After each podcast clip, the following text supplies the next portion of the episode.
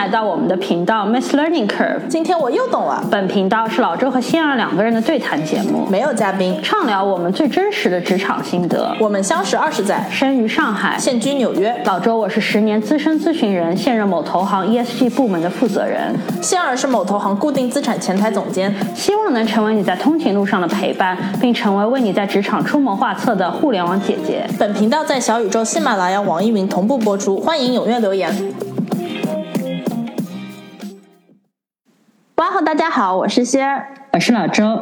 听众朋友们，你的喜欢是我们持续做下去的动力，希望大家订阅我们频道并踊跃留言。今天这集我们想要聊的一个话题，就是可能你现在在处于职场还比较刚开始的阶段，你可能刚开始接触到成为一个新手经理，或者是只是说，哎，你有了一些小小的经验，开始带了一些实习生或怎么样的，那其实。其实这个不是一个非常自然的过程，从你一个完全的是一个小朋友，你可能是个能力很强的，转化成你需要现在变成一个小小的管理者者的姿态了。这当中的转变没有很多人想的那么简单。我们想聊一下，就是当中会避的哪些雷，或者是也许你会觉得自己不是一个做好的经理的一块料，但有可能你是块璞玉，你还不了解自己。所以我们今天也会解密一下，到底什么样的人。非常适合做经理，或者是未来会可能有机会做大老板。对，因为这个转型是很多人在职场的一个必经之路。老周和我都是有这样的一个经历的，然后也算是我们就是说身先士卒了。这的这个也是我们转型的一个血泪史。我们总结了一些经验教训，今天就想分享给大家。对的，然后我想先从我的一个心路历程开始聊一下，因为我也不是。从第一天开始就觉得说哦，我就是个管人的料，或者说我也不是从第一天开始就想要管别人的，所以我我的一个心路历程，其实我我我在我的整个职业的生涯当中，其实有两次都思考过，就是我到底要不要就是管人，或者要不要成为一个 manager。就是第一次发生在一个还比较初入职场的时候，就当时可能是我第一次跟我当时的老板提说，哎，我想要呃升职了，我想要成为一个比方说 manager，或者在我的职场里，当时 manager 就是一个可能你第第一次算是一脚踏进了管理者的这么一个这么一个大门的这么一个职位，对吧？可能各个行业的叫法不一样。那当时第一次想要就是提出这个要求的时候，很自然。现在回头看看是很自然的。老板一定会跟你说一句话，就是那你要尝试一下管几个人，让我看看你会不会，对吧？然后他当时提出了一些事情，当然就比方说，他就会说，哎，那你下次你你一个人把这件事情做得很好，不算好。对吧？你得有办法证明说，你可以让很组里的很多人也可以把这件事情做好，这是他当时的原话。那我的第一个反应，我当时其实心里是很抵触的。我觉得很可能很多听众朋友跟我是一样的想法，因为我第一反应就是我见过太多人，就是做事情又慢又搞不定，就是一件小事，就比方说我可能自己五分钟就能搞定了。我很多时候，我发现我跟他们解释了，花了一个小时，对吧？从头到尾把东西都整理好，还教他了，还给他就是一行行看该该怎么做。结果过了一天再问，啥也没做成，对吧？也不来问，就觉得说一件我五分钟可以做完的事儿，你教别人做得花一个小时，对吧？而且很多时候。做完了发掉了就好了，你你有这件事情在那吊着，你反而就是一件事情被拖成了多件事情，说不定对吧？夜长梦多的感觉，这种为什么要就是浪费这个时间去教人？当时是我的心里的第一个抵触，而我心里的第二个抵触就是。我就有种觉得，老板你说的轻松，你是他老板，你是名正言顺的老板，对吧？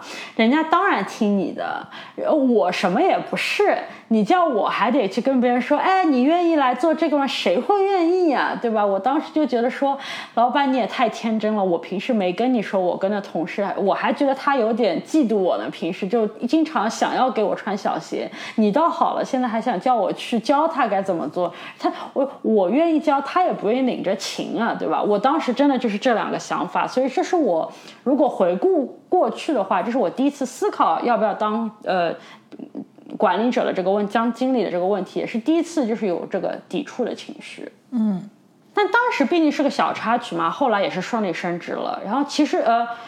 其实，但当时没有特别大的感悟，就觉得说，哎，反正嘛，你知道，在职场必经之路，未来总是要管人的，就觉得说，未来等到名正言顺了，有了 title 的那天，总会变简单的。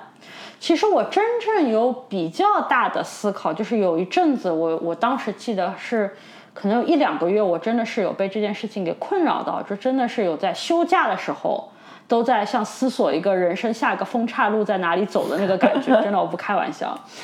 就是呃，我其实已就是已经当当上经理一阵子了。就我呃，我当时是在咨询业嘛。其实咨询业的话，就是这个管理层的结构也比较松散一点。虽然你当了经理的，但不代表你要履行任何经理的职责，对吧？因为毕竟你其实说到底的，当了经理的，就是给你了一个资格，可以成为了项目经理。就你有项目的时候是经理，没项目的时候屁也不是，对吧？那刚开始的。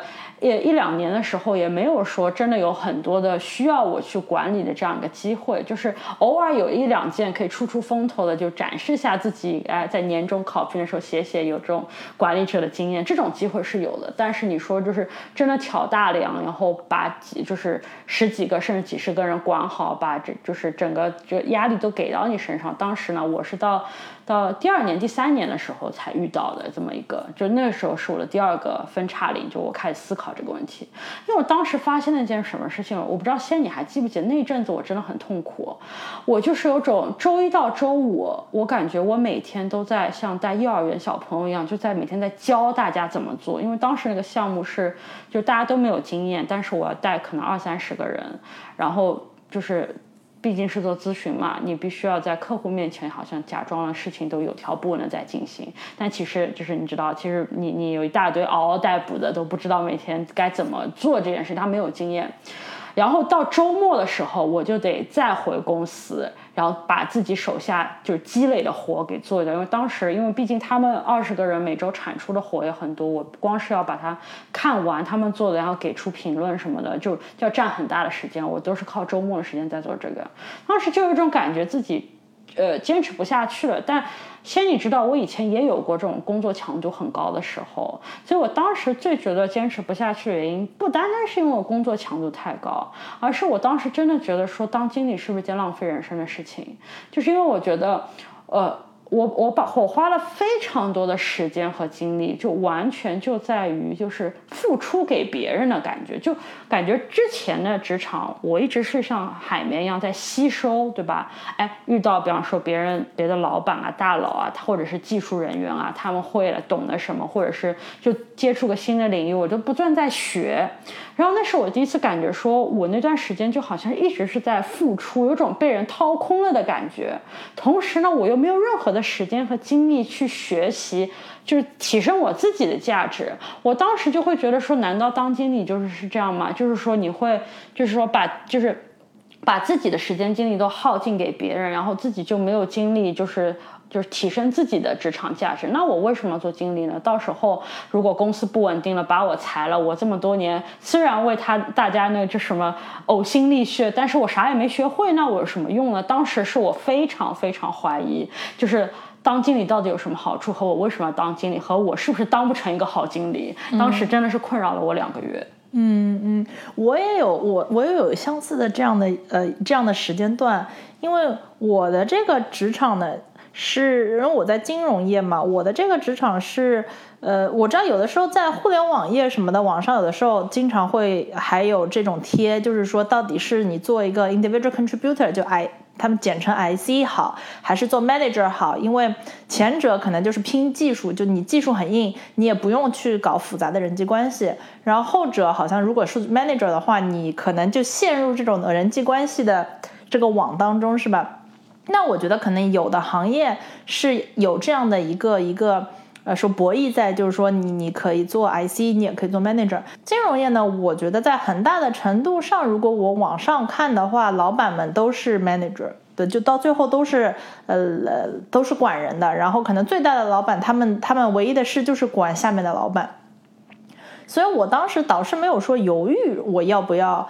成为 manager 还是什么，就特别就是说升职升到一定的境界了以后，我是主动要求，就是一条顺着路嘛，理所应当嘛，对吧？对对对，就升职升到一定境界，我知道就是说现在我再不管人，下一级也升不上去了，对吧？因为我看看去年升的每个人下面都有那么几个人，对吧？就每个人开始管人的心路历程以及这个情况肯定都是一样的，就像刚才老周说的，就最开始肯定就是说是先让你这个。呃，代理的管，对吧？就你也没有名头，也没有什么代理的管，名不正言不顺。对，名不正言不顺。然后呢，代理其实代理的管的那段时间，就现在我回过头来看，代理的管的那段时间其实是最苦的，因为就是没人呃认我这个权利嘛，就我也不是他们的老板，他们自己有自己的老板，他们还能跟。自己的老板说我的坏话，对吧？我觉得就是这个，这个，这个其实是个最别扭的一段时间。那然后有一种好像过了这个领呃这个呃 manager 的实习期了以后呢，那你可能真的能够管一些人的时候，当时我也是一个很难过的时期。呃，因为呢，大概率这个时候可能很多人也会遇到过，就是你可能就变成你要管你之前的同事了。因为在你如果没有跳槽的情况下，你很可能就是管的就是之前你们是平级的人哦。特别是你是不是也遇到过那种，其实有些同你的平级，他年纪是比你大很多的。对对，这个就是一个自然的路线嘛。那那你肯定最先管的就是原来跟你最亲近，你们好像是并肩的战友，大家一起吐槽老板的人。现在好，你变成一个小领导，然后呢，你就要去管他们的时候呢，他们也是没人鸟你的。对吧？因为大家就觉得说，而且并且呢，很大的程度上也有可能是你们这一群的人当中，你变成小领导，可能也确实是你的活做的比他们好一点。然后，所以呢，这个这个情况其实就变成了你要领导一群，确实可能就是工作上没有你那么有效率啊，或者结果没那么，否则他们就变成你的领导了嘛，对吧？这也很正常。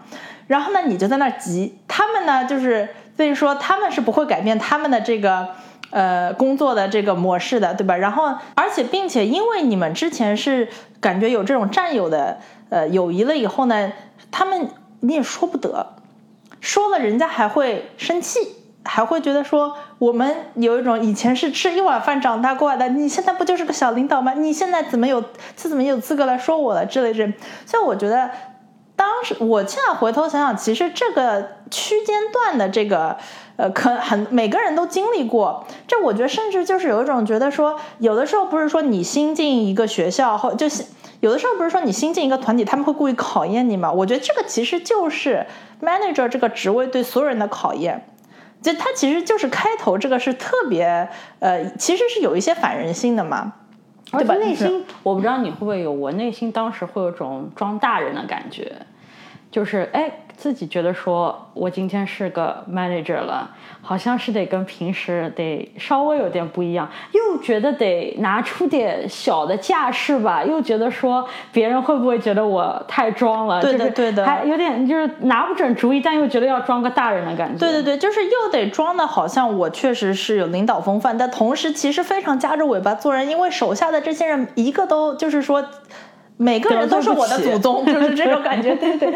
所以，所以当时，呃，我觉得就是在经历这段时期的时候呢，肯定就是真的是也要觉得这有啥好做的，这就是一个没做之前觉得好像有个名头总是风光吧，做了以后觉得这玩意儿真的就是说是一个真的天天夹夹着尾巴做人，就是说我这个就是有种我虽然是 manager，但是我其实是地位最低的。的那种感觉，嗯啊，那我们先聊一聊爽的，因为刚才讲了很多就是这种纠结的部分嘛。那现在我们毕竟都做 manager 一阵子的，然后我觉得我们还是挺喜欢就是做 manager 这个职位的。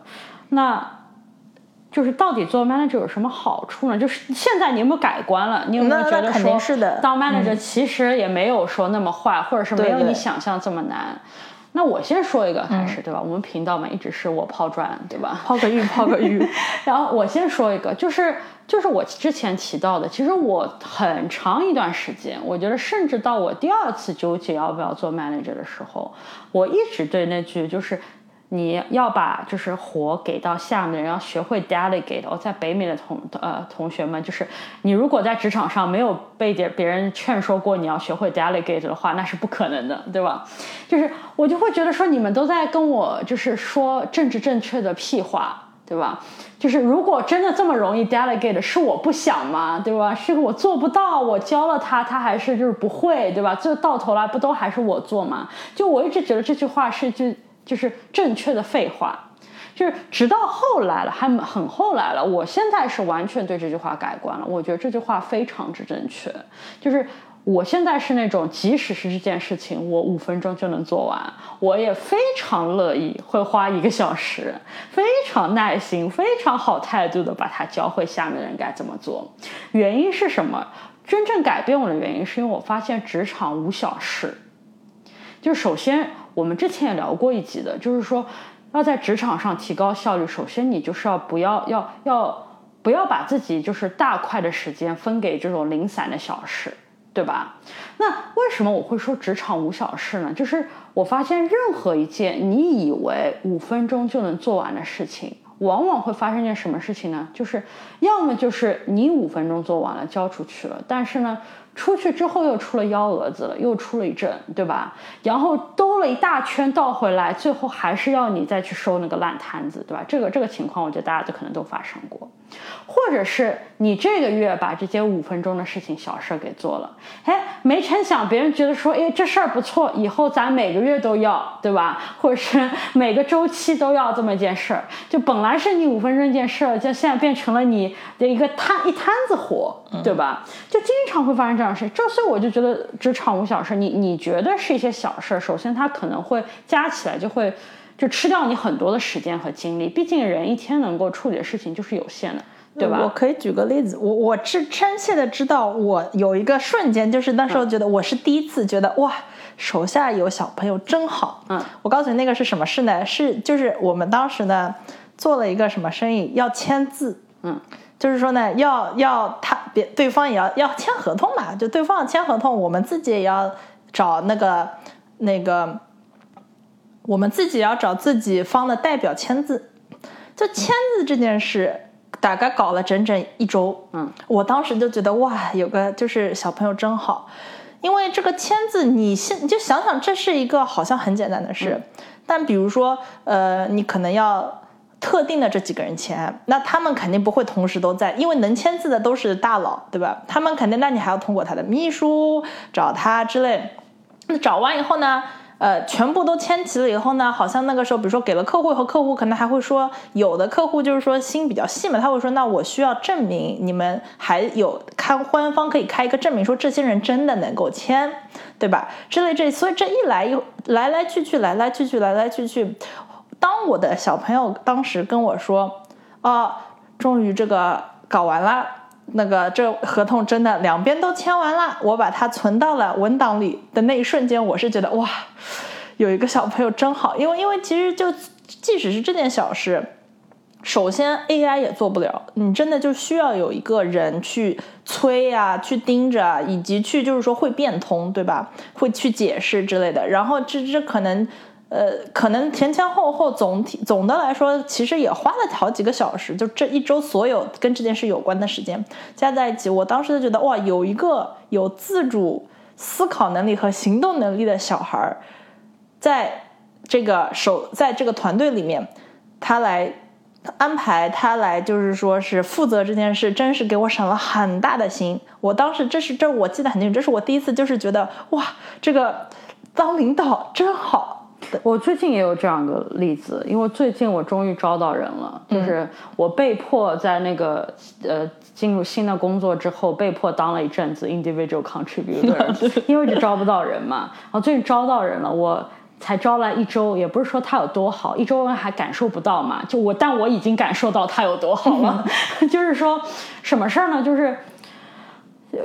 万事开头难嘛，嗯，就是其实有的时候，如果说有人帮你把这个头给开了，你心理上的一个压力负担一下就减了，是是是，然后你就可以开始做这件事了，对吧？对，就很简单，就是其实其实他也没说做成了什么事儿，就是我们要呃准备一个 PPT，对吧？准备一个 deck，然后因为我有很多的事儿，所以我就一直。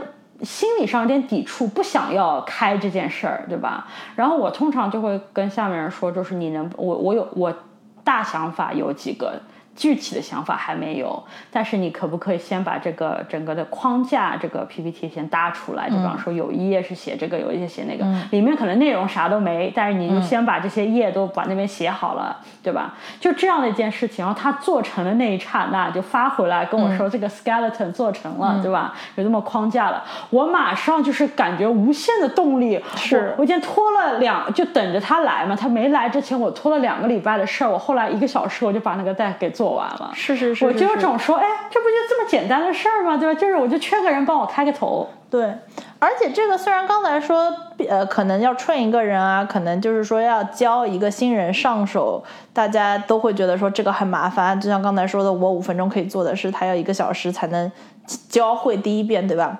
但是这是你教第一个人的时候。当你有第二个人的时候，你就可以叫第一个人去教第二个人。这个也是我后来发现的，是可以乘做乘法的，对对对。我后来发现这个这个东西其实真的就是说是，并不是说你再再加一个人，你又要花一小时，你就可以让花的那个的一小时，你这个本金在那以后，它就利滚利，利滚利。对，所以所以其实呃，真的就是说，现在我个人是真的是觉得呃。有一个团队，并且说是自己信任他们，真的就是说每天每天都，呃，非常的有动力，以及非常的省心，就很爽那种感觉。我就觉得，比方说。如果举例子的话，大家可能在投资的时候都非常熟悉杠杆这个概念，对吧？你可能贷款或怎么样就加大你的杠杆，那你盈利也增加。其实，如果说你有个好的团队，它就是一个给你自己自身的能量加了个杠杆的感觉，对吧？你一个人就算你九九六，就算你零零七，你也只能做完这些事，因为你的脑力是有限的嘛。你就算效率再高，其实你你也没有办法同时做深度的思考很多不同的事儿。对吧？但如果说现在你等于说有了人加了这个杠杆之后，那你可以完成的事情就就其实就是无限了，对吧？嗯，尤尤其是包括你说的未来以后，你可能你下面的人也可以再带人，那你的就真的是把自己的一个能量无限的这样的放大了，对吧？是的。其实有有会这个技能，能够拥有这个杠杆的这个技，掌握这个拥有这个杠杆的技能，其实是对你来说是非常有益的一件事情。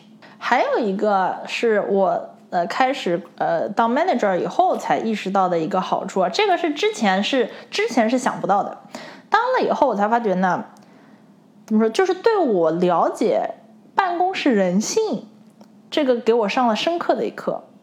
因为呢，其实说白了就是，当你是 manager 的时候，那你就看得更全面了。那那比如说，呃，你手下的人他就会来，你跟他们都有一个一对一的关系，你是他们的领导，你必须呃帮助他们在职场上成长，对吧？那他们每次都来找我的时候，都会说，比如说他们觉得这个职场怎么样，他们想要，比如说什么。怎么成长什么的，然后同时呢，你也开始我呃，就是比如说进入，比如说你手下同事两个人都想升职，对吧？那你怎么怎么抉择之类的？其实我觉得就是说，开始呃当 manager 开始管人了以后呢，是一个加速剂，是一个让你对这个职场的人际关系、职场的。呃，就是俗话说的办公室政治，有一个更深刻的理解的这样的一个呃一个加速的这样的一个呃事件，因为之前当你不管人的时候，你其实只有一层，就是自己和老板的这样的关系。当你管人了以后，这件事就立体了，你能看到你下面的人他们之间的这样的一个办公室的政治，对吧？谁和谁的。关系怎么样啊？之类之类的，让谁和老板的关系怎么怎么样啊？之类之类的。然后你你我其实从他们身上学到了很多，我应该怎么跟自己的老板？因为以前没有不知道嘛。以前因为你我永远只知道我跟我老板是怎么相处，我不知道别人跟他们的老板是怎么相处。样本比较少，对，样本太少了。然后然后现在，并且当并且我觉得这个世界上就是说，在任何办公室政治最重要的。但大家玩来玩去玩的什么？就是信息，其实就是在玩信息的控制嘛。那当我是别人的老板的时候，呃，老板永远是比手下的人要有多信息的，才真正的开始了解到，哦，哦，信息是这样的一回事。那哦，我的老板当时，比如说，就是有的时候就可以复盘了。对，这个其实是很好的一个点，因为如果你在一个比较大型公司做过，也就算是个小领导，你都会知道，当你因为有在职务上有管人的时候，其实不单单是这种呃。呃，informal 的信息也会多了很多比较 formal 的信息，就比方说每年到考评的时候，对吧？就可能说，哎，所有有管人的，就是领经理之类的，都会拿到一份，哎，你该怎么跟下面的人说公司今年的情况是怎么样，或者些措辞该怎么样？如果今天今年公司比较好，业绩比较好，该怎么说？业绩比较不好该怎么说？就是这方面的信息也会打开，然后因为你下面有人了，就你会被慢慢的加入到。到一些，比方说管理层在讨论大家今年的一些考评的一些会议里面，也会开始就是带上了你嘛，对吧？当然，你一方面是你你要开始就是履行你作为一个经理的职责，你要给给你下面人进行考评，一方面也是你的一个学习的机会，因为你之前是接触不到这样的信息嘛。是是是是是，而且我觉得就是跟这点有关的，就是说是呃，我应该是当还自己没当 manager 的时候。是觉得怎么说，就是成果至上，就是一定要出的东西结果好啊，这个效率高啊什么的。我当了 manager 之后呢，才更意识到大家说的，就是说，比如说，我觉得一个好团队肯定不是一一个好团队的标准，一定是人际关系和谐，就一定不是说这个团队里有多少杰出的。individual contributor 一定是这个团队和谐，因为就像刚才说的，你多一个和谐的人就是加杠杆。你比如说，你一个人，你手下有一个，比如说更聪明、更能干的人和一个普通的人，那一个更聪明、更能干的可能只也只能比更普通的人，比如说多产出百分之十的效益，是吧？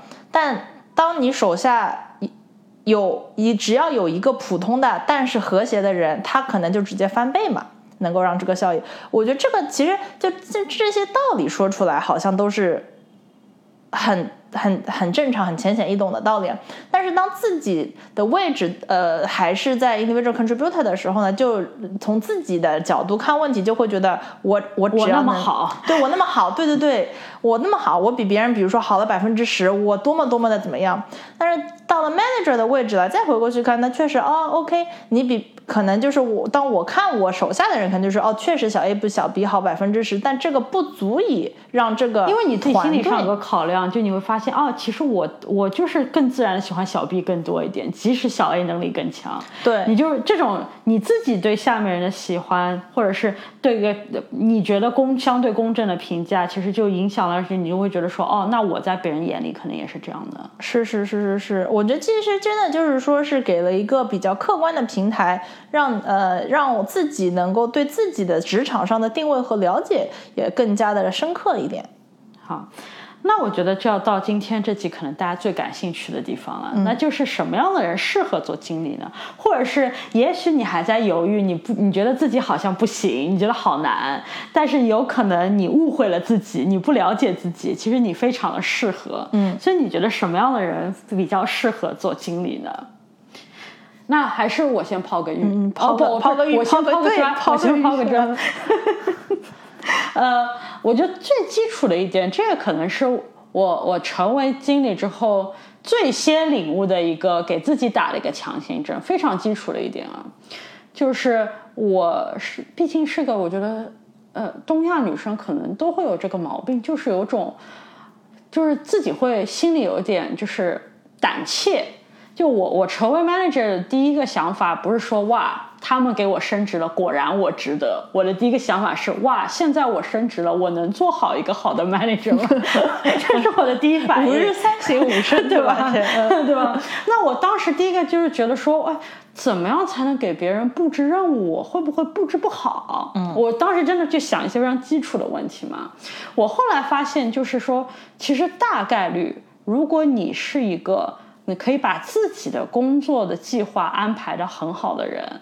那大概率你要安排别人的工作，那是一样的逻辑，轻车熟路，其实完全不需要担心。嗯，这可能是我想给大家打的第一个强心针，就是如果你也跟我一样是那种比较谦逊的，或者是吾日三省吾身的性格，然后你会怀疑说，哎，管理别人的第一步，那肯定就是要要就是可能说。呃协调大家的计划，或者是起码说分配任务吧，最基本的一一项要求，对吧？你会担心自己可能说没有办法协调大很多人不同的计划或时间线的话，那我觉得只要如果你你就你对说自如果这件事情是我自己做，我可以好好的把它做下来，那很有可能你你布置给别人，你也可以把大家的这个时间线给 track 的很好，你也可以好好的做下来。对对对，这个我其实有个小例子，我当时刚成为 manager，我有去问更更就是说是呃成功的 manager 嘛，就是讨教经验，就是说这个，因为因为我当时就好，我就我当时跟他就是说，有的人我觉得看着就是不行，就是说思路不清楚，他的手下的人们也都很都是有一种在迷宫里面走路的感觉。然后当时那个大 manager 就跟我说，这个这个道理其实很容易，他就说这个这个。这个规则非常非常的简单，大致其实就是呢，你如果觉得你如果这个世界上有克隆人，你克隆你自己这件事你知道怎么做，那你就那你把这件告诉手下就可以了，他就是会做了。我觉得呃，有的时候大家可能觉得这件事难，或者看到的误区呢是就是说可能当可能那个领导 manager 并没有呃。遵照这一点，你比如说，如果他把一个自己都不知道要怎么解决的事情交给一个呃，比如说新入职的小朋友啊，就是说还还解决事情在在职场上解决事情能力还不如他的人，那这件事肯定就是会要走入一个迷迷区的嘛。那有的时候 manager 可能会做这件事，是因为事情太多了，他可能就是没时间细想要，如果是我克隆自己，我需要怎么做之类之类的。但是就像老周讲，其实这件事不难。你只要就是说，还是把它当做啊，如果我要做这件事情，我该怎么样，然后把这件事情分配给别人就可以。对对对对对，就就其实就是把你呃，其实就是把那个接收你的呃，其实就把你的 team 当成你的克隆人就可以了。但是呢，你必须保证就是说你那你得会做，对吧？那你你会做，你的克隆人就会做。但是首先，只要你心里还是要有这个想法，就是说哦，要怎么怎么做。但是呢，只要你会做了，你的克隆人呢肯定是 OK 的。其实呢，反而反过来，其实也是有这样的一个保证。所以其实说白了就是说，只要你自己知道怎么做，呃，其实你就是很，其实布置好一个任务并不难。那我说一个我觉得特别重要的的这个特质啊，这也是我经这我这我觉得也是一个我有就是心态上的改变的一件事。我觉得做领导最最重要的，甚至都没有之一啊，是要心大，一定要心大。因为呢，当自己只管自己的时候呢，这个可控率很高。比如说今天我累了，那我明天看这个，对吧？今然后我自己知道我这件事不会做错啊，或者我知道所有的细节。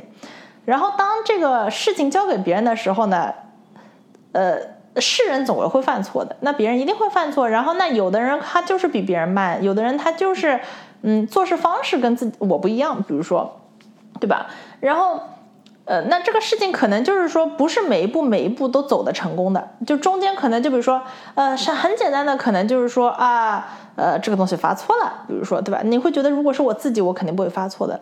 那这个，哎呀，手下这个人他怎么就发错了呢？或者说，哎呦，改了几遍这个。地方就是第一页改了，第三页同样的东西怎么就不看一遍也改掉呢？对，或者说我少叮嘱了一句，他会不会就做错了？对对对对对，就天天就是提心吊胆的，对吧？这个我觉得也是，呃，因为有一类的呃领导一直被人这个诟病，对，就是他们就是说他太那个 micro management 嘛，就是说太管的太细节了，就是一步一步好像都要确认啊，盯得很紧，其实也就是这个心不够大嘛，然后。嗯，我觉得现在就是说是当 manager，就是说是 OK。这个我觉得心态就是说这个事情呢，失败错误是 OK 的，只要不是这个就是说是挽救不了的错误。但是其实呢，你的团队也不会给你造成挽救不了的错误，因为毕竟他们的你是他们的领导，能够造成挽救不了错误的也只有你自己。就是就是小朋友其实是就像比如说拿我的职业度，我是做 trade 的，就。我后来，这其实也是我刚做领导的时候，我还是有这个担心的。哎呀，万一小朋友在客户面前说错话了怎么办？万一小，然后我一看小朋友这个，哎呦，email 发的这个口气不太对，或者说，哎呦，小朋友这个文件发错了呀，要发这个文件，他为什么发那个文件？但我后来发觉这些事都不会说，哦，因为你小朋友做了这件事，客户就说好这个吹的不做了，这不可能的，因为别人也知道。这个就是小朋友，他们对小朋友的期待，而且有你有的时候大家还是把自己在职场想的太重要了。对，因为一个客户选择跟你做项目，不，其实你个人的因素是非常低的，也就是说你手下的人因素也是非常低的，主要还是你的公司、你的平台，对吧？对，甚至就是说，就等于说我的小朋友，如果我手下的人犯了一个错误，怎么样，客户可能都不会，都没有什么，都不值得他不开心。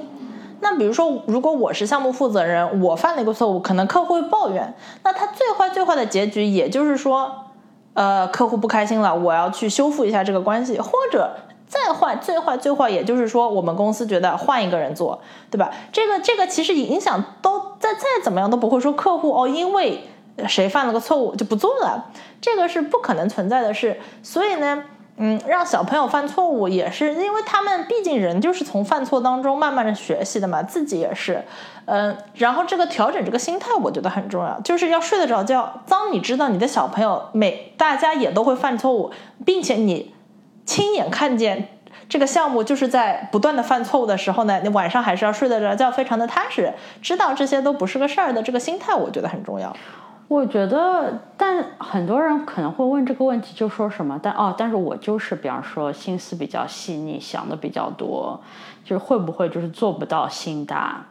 我其实觉得心大都没有那么难，就是在职场上而言啊，不一定是一个性格的转变，它其实只要是。只要你在一个点上的一个心态的转变就好了，就像你刚才说的，其实我们不是说要改变你的性格，你平时是一个思考比较多、思虑比较缜密的人，你要变成思虑不缜密。你刚才的例子只是说了一件事情，就是就是因为就是你们是在一个的平台，你们是一个公司，是一个有组织架构的这么一个呃呃队伍，所以说。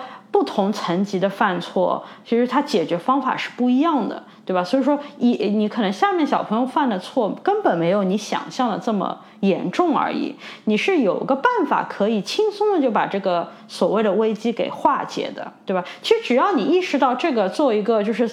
心态上或思想上的转变，这根本不需要改变你的性格，你就可以做到心大这件事情。对，而且这个心态的转变，每个人都一定会转变的，因为就是随着时间，每个人一定都会转变，只不过是快和慢而已。就当你有意识的这个想转变这个心态的时候，你肯定就快一点。但是呢，这个心态就是说，因为什么我说每个人都会转变的？因为。你经历了以后，其实就成长了吧？你经历了，说，哎，这个犯错没事儿啊，那个犯错没事，你心里的这个这条线就知道了。以及呢，呃，工作毕竟也是每天很忙的一件事。当你一忙起来，事情多了以后呢，这个小小错误，那个小错误你也记不住了，因为就是当你忙起来，事情多，你就意识到，哇，什么事其实都有错误的时候呢？嗯，你根本就没有这个时间去记着或者去担心这个一两个小错误。其实，呃，就像有时候就是这个，我呃不是一个，不是说呃呃有这个特质的人就和没有这个特质的人是不一样的。我觉得这个就是一个大家的必经过程，尤其是那些呃，尤其是如果你是。呃，晋升的比较快的，那可能说明你原来是一个比较杰出的 individual contributor，对吧？那你往往是因为你对自己高标准、高要求，往往你你你如果是这样的人呢，你反而的这个落差会很大，因为因为你当成领导以后呢，你下面的小朋友可能就是一个平均水平的一个一个一个一群人嘛，对吧？那可能跟你自己对自己的高标准要求是有这个差距的，每个人都会有这个落差，呃。